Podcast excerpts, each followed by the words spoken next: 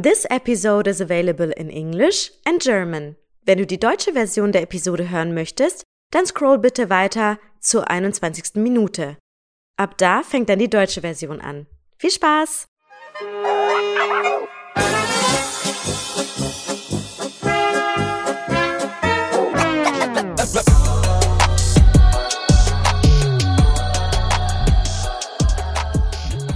Hello, everyone. This is Moni, your podcast host, and thank you for tuning in to Culturally Incorrect. Today, we have a cool topic, I think, because I'm talking about something which is very important in these times, in my opinion. I'm talking about why do some cultures worry more and how to avoid or stop worrying? Because in these times we worry a lot right? Um, it depends on the personality of one uh, but also on the culture i think. But i want to give you a really like call to action four step plan how you can control your worries in the future. If you are uh, located in a country where worrying is very normal. But before we start with the call to action and four step plan, I just want to tell you something about culture because I think many people don't know how culture develops and what culture actually is. So before I'm diving into that topic, I tell you something about culture. So what is culture? I don't know if you know Gerd Hofstede. He was a scientist who was very dedicated and focused on culture and social science. So he tried to describe culture in the past. He said that Culture is the collective programming of the mind that distinguishes the members of one group or category of people from others. And he said that culture is our mental software, so called. I, I'm just trying to explain it to you like a bit easier. So it's like our mental software, which determines or is responsible for how we think, how we feel, how we act. And I think you can understand what I'm saying now, but we are not born with culture. For example, you're also not born being um, racist. So culture is something we learn during our lives. So it depends on your social contacts or your friends, the country you're living in, the circumstances in a society where you live in, institutions, like if you're living in a material world, on subjective attitudes, on the education of, of course, and also the values and the values that you're for example, your family, your country, or yourself living by um, during the process of growing up. So you somehow know what is okay in your culture to be or to do or what is not okay to do. And not only not always people are telling you yeah you're not allowed to do do that and this and that. It's something it's like an unwritten rule you learn day to day or during the years. So that's why it's always very important to know or to yeah be aware that some people just act different like us because their culture tell them to do so. So, for example, I'm telling you if you get a business card from a German colleague, for example, and you just put it in your pocket, you're just looking at it and you say, okay, thanks. Um, you just screen it for one second and you put it in your pocket. It, it's totally fine for us to do that in Germany. But in Japan or Korea, for example, if you don't take the business card with both of your hands and say, okay, thank you for that you just read really mindful the business card and the name of, of the colleague or your um, business partner who gave it to you, they feel offended. And that's okay because they, they were raised like this and the culture in their business is just different than ours. So basically, it's the same also with worrying. I don't know, for example, if you're on travels and you know that a country is not that wealthy like Germany or other countries, and you go to another country like Mexico or other countries, you see that the people, even if they have less, they just are more happy, like us Germans, for example. I don't want to generalize, but maybe you also can understand what I want to say by that. Because some cultures are really more anxious and they do worry more. And other cultures say, okay, I'm just happy with that, what I have, and I appreciate every single rice corn, every single cent a dollar or house, even it's not that house what we have in Germany, they appreciate it and they have another attitude and view on the things because it is normally based on their culture that they just happier than others. And I know you will say now, okay, um, yeah, but there are like also individuals in the society and um, they just worry more because they have like, um, for example, mental diseases. I totally agree with that.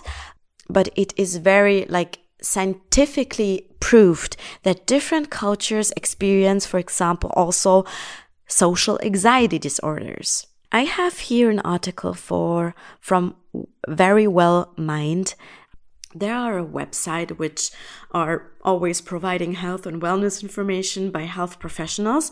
So I just found them like this article very cool. You will also find many other articles and they published an article uh, in December 21, 2020.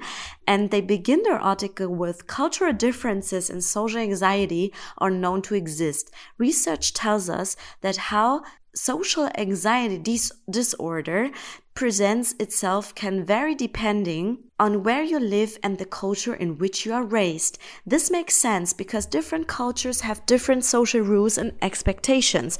What is considered okay behavior in the United States might be frowned upon in Japan and vice versa. In addition, research so shows that there are differences in the prevalence of SAD in different cultures. So, for example, I can also give you an example on that.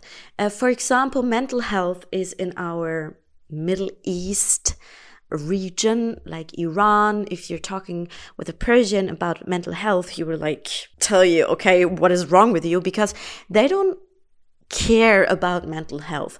They don't care about, okay, there is something with myself and I have to go to therapy. Of course, you cannot generalize, but it's like a taboo in our Persian society to talk about mental health issues. But for example, if I compare it to Europe, we now have like an upcoming trend um, talking more and more about mental health, therapy, mental health disorders, mental diseases, etc. pp. So that is based mostly, of course, on the culture, in my opinion. They also write in that article that in general there are a number of aspects of culture that may affect the expression of social anxiety. For example, the degree of individualism versus collectivist orientation can be important. For example, collectivist societies tend to be more accepting of socially reticent behavior, which makes sense in terms of the lower rates of SAD in Asian countries. In addition, those living in individualistic cultures will express social anxiety in terms of self blame, while those in collectivistic cultures will experience more shame. A study of social anxiety in Chinese people indicated a unique symptom fear of making others uncomfortable or influencing them in a way that is not beneficial. If you don't know these words individualism versus collectivism, it's very often used with culture together with the uh, word culture or the topic culture. So I just tell you what is a collectivist culture and individualism, for example, culture. Collectivist culture. Collectivist cultures emphasize the needs and goals of the group as a whole over the needs and desires of each individual. In such culture, cultures, relationships with other members of the group and the interconnectedness between people play a central role in each person's identity. What are traits of collectivist cultures? In collectivist cultures, people are considered good if they are generous, helpful, dependable, and attentive to the needs of others. This contrasts with individualistic cultures, which often place a greater emphasis emphasis on characteristics characteristics such as assertiveness and independence. Collectivist cultures are usually contrasted with individualistic cultures. Collectivism stresses the importance of the community, while individualism is focused on the rights and concerns of each person, where unity and selflessness or altruism are valued traits in collectivist cultures, independence and personal identity are promoted in individualistic cultures. For example, workers who live in a collectivist culture might strive to sacrifice their own happiness for the greater good of the group. Those from individualistic cultures, on the other hand, may feel that their own well being and goals carry greater weight. So, for example, if you come from Korea or Japan, somewhere where you have like a collectivist culture, you don't say that you have a problem or that you worry or um, that you have social anxiety because you don't want to, how do you say, you don't want to have a kind of shame and um, yeah, give the your friend or your business partner the feeling, okay, I have to bother you with my problems. So they just maybe pressure down or like degrading their self feelings because they think about the society. They don't want to be a burden of the society and that's why they just suppress maybe their own feelings. And don't worry and always or have or tend to have a more positive and more optimistic uh, kind of view of, of things. But if you're living in a society like Germany, for example, which is more individualistic, you tend to worry more and also express your worry towards others, towards your friend, business partner, blah, blah, blah, because you don't have like the social norm of collectivism.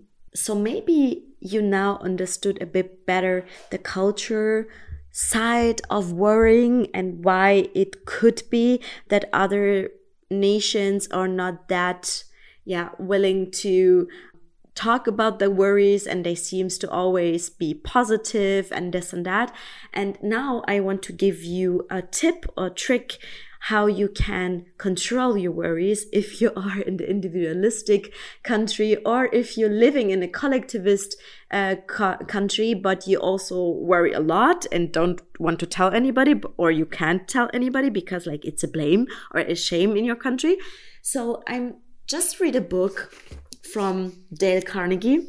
It is called How to Stop Worrying and Start Living Time Tested Methods for Conquering Worry. This book was published in the 50s, I think. And um, you can name sometimes, if you're reading the English version of the book, that this is really an old school book. And yeah, I just tell you something because he's very methodological. So he gives really good um, tips, even in the first two chapters, how to control your worry and I will read you some tips and tricks. Okay, so I will read out the first summaries of the first two chapters because the, he's always like writing something and then telling a story from a colleague or a business partner. And then at the end of the chapter, he has like a, a summary with all the important rules. So it's very, uh, like, I love that book. Okay, so part one in a nutshell. If you want to avoid worry, do what Sir William Osier did, the guy he was presenting in the first chapter. Live in day tight compartments. Don't stew about the future. Just live each day until bedtime. That's something what we, which we, which we always hear. So we go to rule two. The next time trouble with a capital T comes gunning for you and backs you up in a corner, try the magic formula of Willis H. Carrier. A. Ask yourself, what is the worst that can possibly happen if I can't solve my problem? B. Prepare yourself mentally to accept the worst if necessary. C. Then calmly try to improve upon the worst which you have already mentally agreed to accept. Rule 3. Remind yourself of the exorbitant price you can pay for worry in terms of your health. Businessmen who do not know how to fight worry die young. I love that. I really, really love that. Like these two or three uh, tips or steps, I will always, I always do that since I read this book. If there comes a worry to, um, to my mind, I just put these three points and I just make the scenarios. What is the worst that can possibly happen if I can solve my problem? I'm preparing myself mentally to accept the worst, and I'm trying to do the best until the worst comes. That would be step three. I'm trying to think about scenarios, what I can do that this worst scenario never will be true at the end of the day. Okay, next chapter. Sometimes, maybe like I can tell you, I'm somebody like that. Like I'm a per- I'm, I'm a human being who overthinks a lot, always thinking about what can happen. Oh my god, what is this? What is that? And da da da da da. It's crazy. But I also have like a very good tip for people who are just like me, not controlling or sometimes can't control their thoughts. What you can do if you're just don't have any structure in your mind, what you can do. Okay. Ask yourself four questions and write down the answers. First question. What am I worrying about? Second question. What can I do about it? Third question. Here's what I'm going to do about it. Fourth question. When am I going to start doing it? I love that. I really love that because it just gives people who are like overthinking a lot, like me, such a cool possibility to structure their thoughts and worries and to really be precise about, okay, like rationally accepting it, writing it down. That's what I'm worrying about. It's X, Y. What what can I do about it? It, it can also be like if you have three ideas about what you can do about it, just write down all the three. And then you decide for the best one. And that would be question three. Here's what I'm going to do about it. And then if you write down a time or a date when you're going to start doing it, you will so like it will be the best feeling ever. I promise you. I just found out right now that I also mixed um, the technique two and technique three. I just read out the technique three and then you, you will understand what I mean. Okay. Basic techniques in analyzing worry. Rule one. Get the facts. Remember that Dean Hawkes of Columbia University said that half the worry in the world is caused by people trying to make decisions before they have sufficient knowledge on which to base a decision. Rule 2. After carefully weighing all the facts, come to a decision. Rule 3. Once a decision is carefully reached, act. Get busy carrying out your decision and dismiss all anxiety about the out- outcome. Four, when you or any of your associates are tempted to worry about a problem, write out and answer the following questions What is the problem? What is the cause of the problem? What are all possible solutions? What is the best solution. You see, I could go on and on and on and on. so I very, very recommend you this book. And I hope these three techniques can help you to conquer and to rule and to rock your worry if you are coming from whatever culture you're coming, and if you can't express your worry because you are in a collectivist culture or region, um, or even if you're in an individualistic um, culture and nobody wants to listen to you, nobody's there for you, no, nobody can help you, no coach or anybody, these are three tips which can help you very, very well because it helped me well, I, I'm telling you, and I'm very a disaster about overthinking and uh, unstructured thoughts. So maybe that helps you. I, I'm very happy to have like a feedback of you or have like a critique also from your side or also a thank you. I don't care. Um, just reach out to me if you want to talk to me and yeah, take care of yourself. Thank you for listening and dedicating your time. And if you want, you can just also um, visit my LinkedIn profile, visit my website, um, visit or listen to the other podcasts I will publish in the future. But for now, thank you for listening and yeah, tune in very soon. Bye.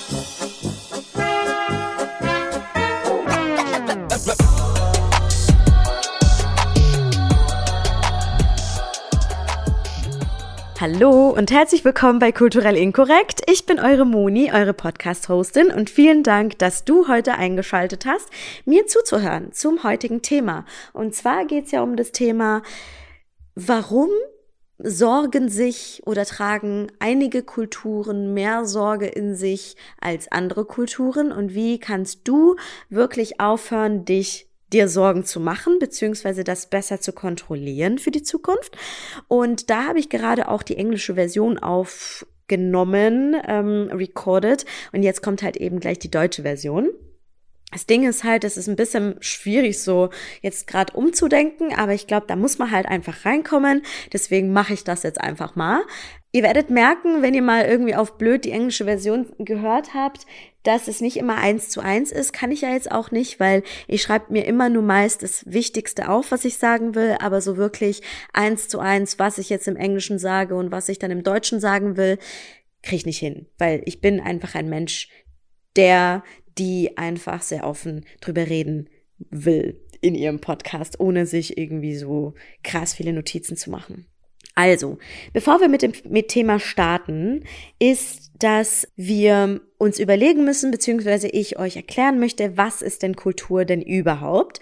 Und dazu fangen wir einfach mal mit einem Zitat an von Gerd Hofstede. Das war so der Godfather of Kultur und äh, Sozialwissenschaften schlechthin. Der lebt jetzt leider nicht mehr, aber ich habe vor einiger Zeit, ähm, beziehungsweise vor, es war letztes Jahr, glaube ich, habe ich einen Vortrag zum Thema Kultur in und Interkulturalität zu den Diversity Days gehalten. Und da habe ich viel, viel, viel, was ich so erzählt habe über Kultur und Interkulturalität eben von Gerd Hofstede verwendet, weil ich liebe ihn einfach. Ich finde, der hat es irgendwie drauf. Oder er hatte es zumindest ähm, sehr drauf. Und ich liebe es einfach, wie er Kultur erklärt. So, es gibt ein Zitat von ihm, das bedeutet oder das heißt, Kultur ist die geistige Software, die unser Wahrnehmen, Denken, Fühlen und Handeln bestimmt. Zum Beispiel ist ja natürlich wahrnehmbar unsere Kleidung, unser Aussehen, unsere Sprache, das Verhalten, Gebräuche, Tradition. Das seht ihr zum Beispiel, wenn jemand traditionelle Kleidung anhat. Aber was wir natürlich nicht so wahrnehmen können, wenn wir zum Beispiel eine andere Kultur nicht kennen. Genau. Und zu dem Wahrnehmbaren ganz kurz noch ein kleiner Nachtrag. Du siehst dann halt zum Beispiel, okay, sie kommt vielleicht aus der persischen Kultur, weil sie bestimmte Augen hat, ne? Ähm, oder da eine afrikanische Frau kommt vielleicht aus dem aus der Region, aus dem Kontinent Afrika, Südafrika oder Nordafrika und deswegen denke ich, dass die von da kommt, weil sie halt ein bestimmtes Gewand anhat oder ihre Haare so bestimmt geflochten hat und so. Das ist ja alles wahrnehmbar. Also wir können ja meist Menschen in Regionen oder Schubladen stecken, wenn wir halt ihre Kleidung oder ihr Aussehen betrachten. Aber was natürlich nicht wahrnehmbar, wahrnehmbar ist, ist, dass wir nicht wissen, okay, wie ist jetzt die japanische oder koreanische Kultur, wenn wir halt jetzt nicht so viel mit denen zu tun hatten. Diese Werte, Einstellungen, Normen, Glaubenssätze, Rituale, Erwartungen, Bedürfnisse, Gefühle sind ja für uns als Menschen, wenn wir mit dieser Kultur nicht interagiert haben bisher, ja nicht wahrnehmbar und deswegen auch sehr, sehr schwer für manche Menschen mit anderen Kulturen klarzukommen bzw. zu interagieren, weil sie halt unbewusst in ein Fettnäpfchen tre äh, treten. Das Wichtigste für euch ist, dass man nicht mit Kultur geboren wird. Also, das ist ja klar. Du wirst jetzt auch zum Beispiel nicht als Rassist geboren. Das erlernst du ja nur, leider, im Laufe deines Lebens, durch deine Freunde, durch deine soziale Umgebung, durch gesellschaftliche Normen oder Begebenheiten, durch gewisse Institutionen und, oder durch die Erziehung deiner Eltern zum Beispiel. Ne? Also, du lernst das ja nicht wirklich und es ist etwas, was du erst im Laufe deines Lebens kennenlernst. Durch die sozialen Kontakte, mit denen du regelmäßig zu tun hast, durch die subjektiven Einstellungen, die sich auch, die auf dich prallen, lernst du Kultur. Und das ist der sogenannte Kulturlernprozess oder auch Entkulturationsprozess, den du einfach lernst. Das bedeutet, wenn du als Kind zum Beispiel in einer bestimmten Kultur aufgewachsen bist, ähm, sehr geprägt von deinen Eltern, dann bist du als gesellschaftliches Wesen fügst du dich unbewusst in deiner kulturellen Umgebung ein. So, ich habe das auch in der englischen Version so in dem unwritten rules, ne? Also es sind so manchmal auch wirklich ungeschriebene Regeln und wo du weißt, okay, das gehört sich einfach nicht bei unserer Kultur. Äh, zum Beispiel, ne, ähm, ich glaube, das war in Japan so, da darfst du oder da darfst du nicht in einem Raum mit einem anderen Japaner deine Na Nase putzen. Natürlich würde dir das dein Businesspartner niemals sagen. So, hey, putz deine Nase nicht und so, weil das natürlich auch sehr, sehr verpönt ist bei den Japanern, so wirklich direkt Kritik auszuüben. Ist jetzt nicht so wie bei uns Deutschen, dass man sagen kann, okay, hey, mach das nicht, das taugt mir nicht oder so, sondern bei denen ist es ja sehr, sehr schwierig oder Kritik wird ja zum Beispiel auch sehr, sehr positiv geäußert oder so unangenehme Sachen werden halt immer auch positiv geäußert. Und da würde dir jetzt niemals mehr, also niemals jemand sagen, ey, putz deine Nase nicht in Japan. wenn du es dann halt machen würdest, dann würdest du halt in ein typisches Fettnäpfchen treten. Was ich halt auch als Beispiel genommen habe, ist das mit so eine Businesskarte oder eine Visitenkarte Karte in Japan oder Korea annehmen.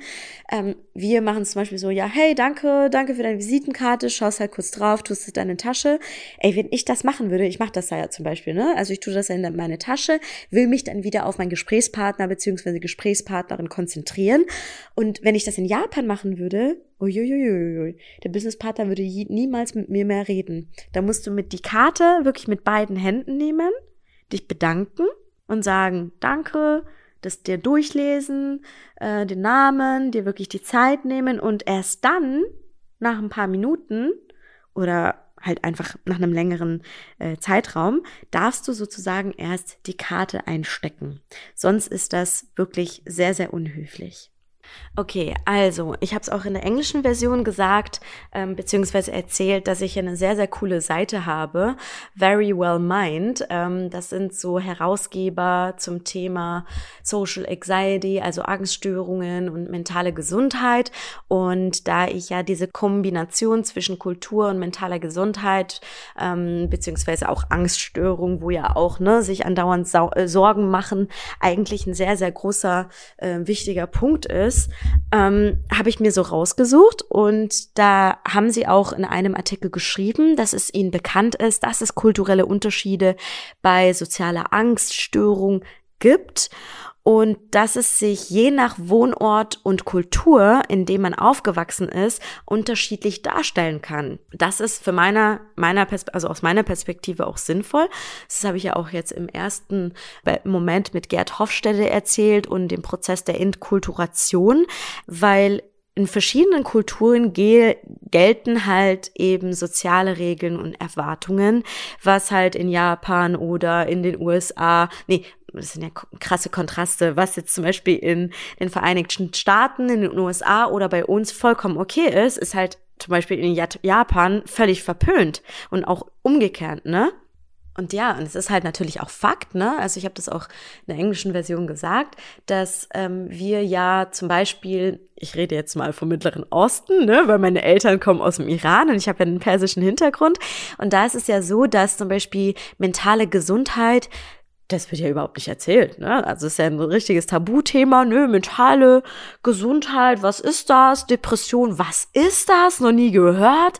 Es kann ja niemals an mir liegen. Ne? Also ich habe ja keine mentale Störung und so weiter und so fort. Die Leute, die aus, dem, aus der Region kommen, die kennen das natürlich auch. Und die werden jetzt auch wahrscheinlich lachen, weil sie natürlich auch, wenn sie mal mit ihrem Cousin, mit ihren Eltern, mit ihren Tanten und Onkels geredet haben und man halt so gesagt hat, so ja, ich beschäftige mich jetzt mit mentaler Gesundheit, die wahrscheinlich erstmal einen ausgelacht haben. Kenne ich sehr gut, Leute, habe ich nämlich auch schon gemacht.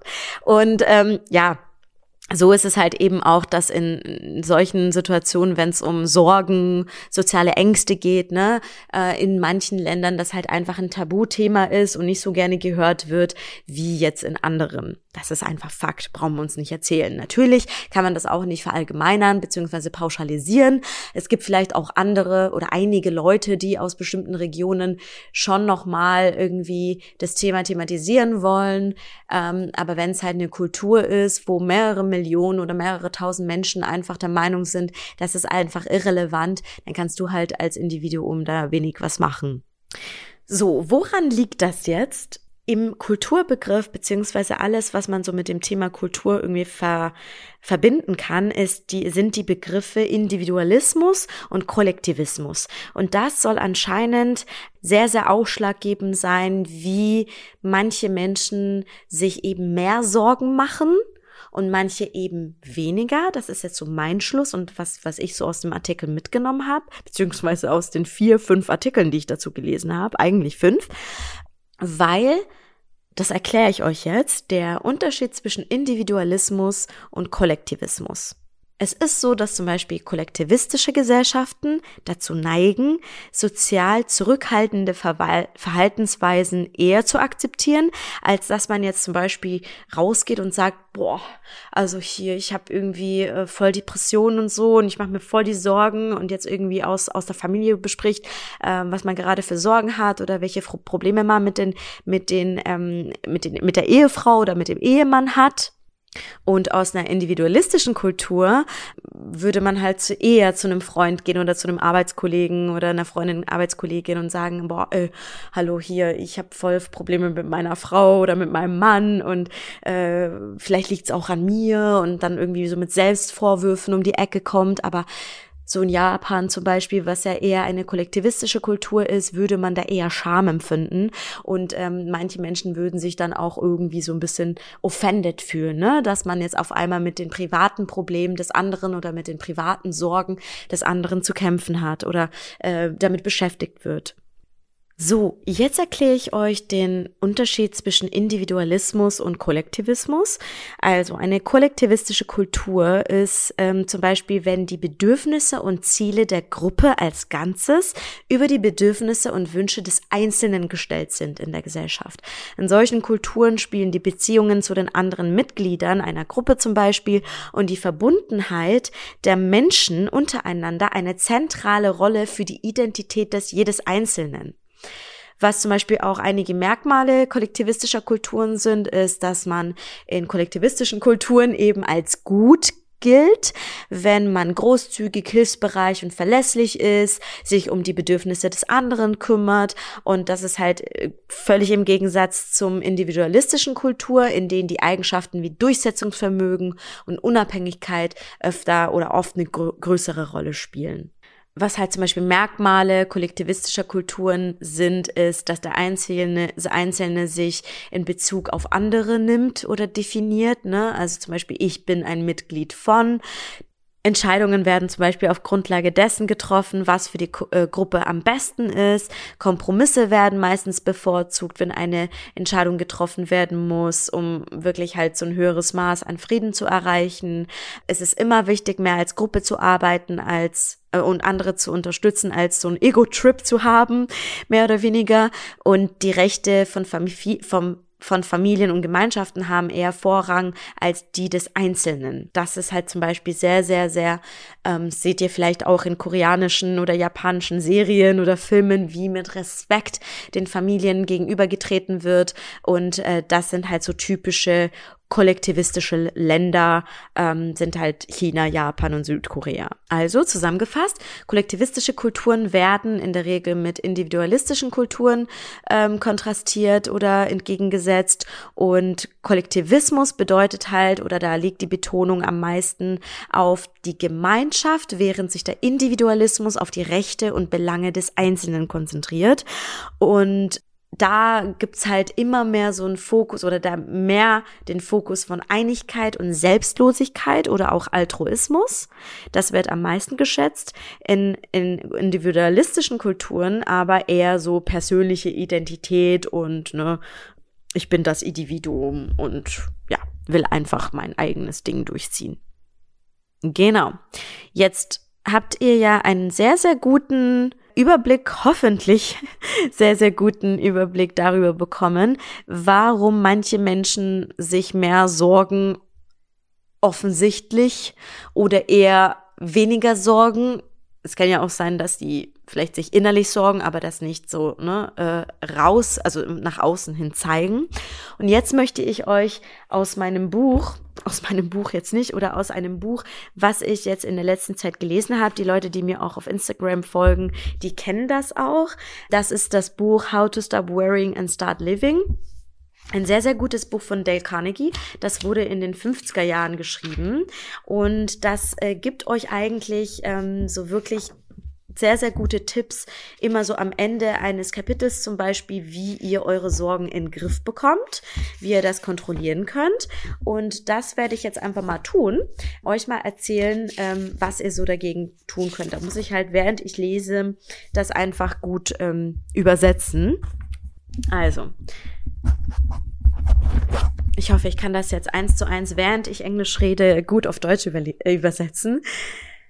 Erste Regel wenn du das, wenn du vermeiden willst, dich zu sorgen, mach das, was Sir William Ossier gemacht hat. Lebe im Heute. Stress dich nicht über die Zukunft. Lebe einfach jeden Tag bis zu deinem, bis zu dem Zeitpunkt, wo du zu Bett gehst. Ohne an morgen, morgen zu denken. Das nächste Mal, wenn das Thema Sorgen um die Ecke biegt, dann Mach das, was Willis H. Carrier macht. A. Frag dich, was ist das Schlimmste, was mir passieren kann, wenn ich dieses Problem nicht löse? B. Bereite dich mental darauf vor, auf das Schlimmste. C. Das ist jetzt ein bisschen schwieriger zu übersetzen. Versuche das Beste daraus zu machen bis das Schlimmste womöglich eintrifft. Regel 3.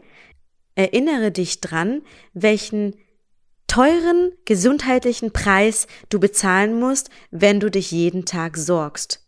Und dann hat er halt so eine äh, Quote, so ein Zitat genommen, das kann ich jetzt auch so einfach vorlesen, ist jetzt nicht so äh, schwieriges Englisch. Businessmen who do not know how to fight worry die young. Hammer, oder? Also, frag dich, was ist das Schlimmste, was womöglich eintreffen kann, wenn ich dieses Problem nicht löse?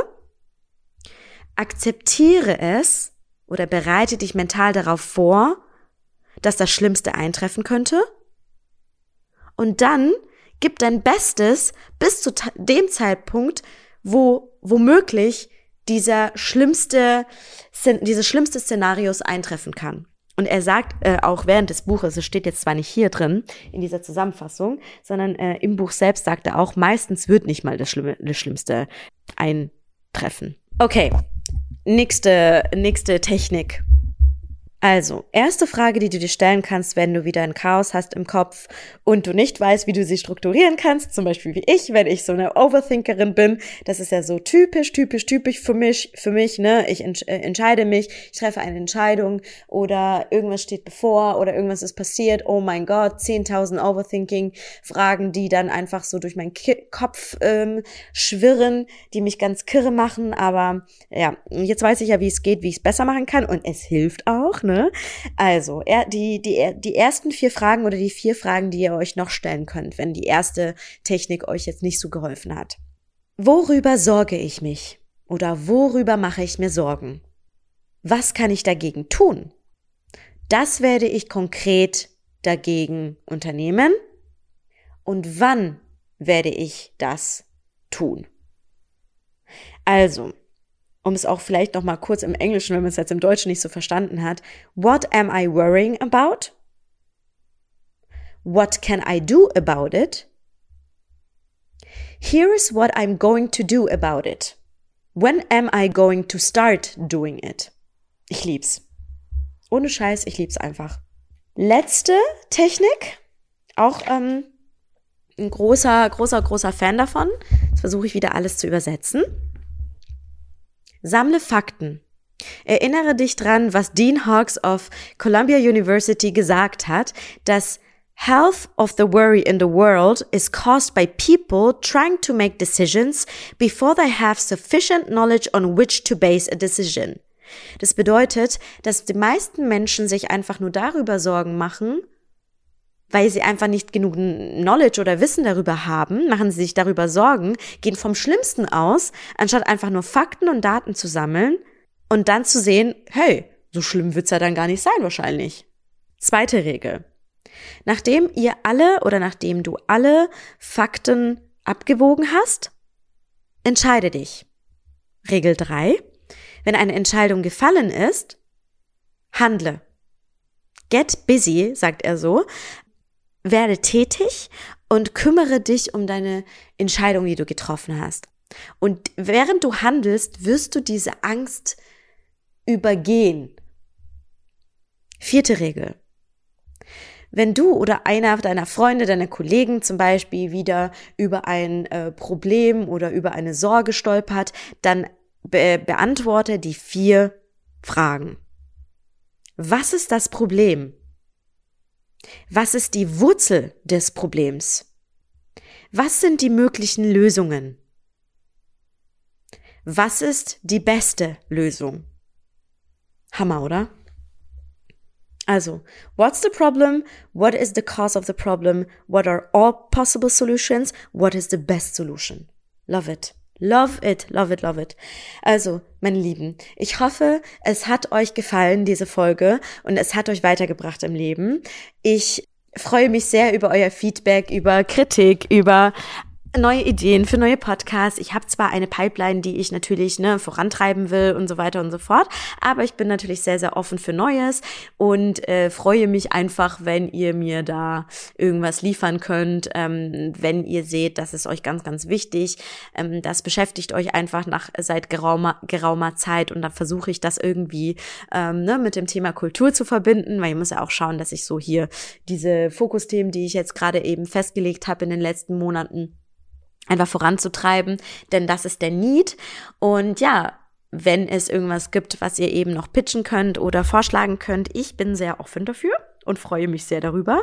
Ansonsten wünsche ich euch einen wunderschönen Tag. Ich hoffe, ihr teilt die Woche ähm, äh, die Woche. Ihr teilt den Podcast ganz fleißig. Ich hoffe, oder ihr könnt mich auch gerne auf LinkedIn adden, auf Instagram adden äh, oder kulturell inkorrekt auf Instagram folgen. Ihr könnt auch gerne meine Website besuchen, www.kulturellinkorrekt.com.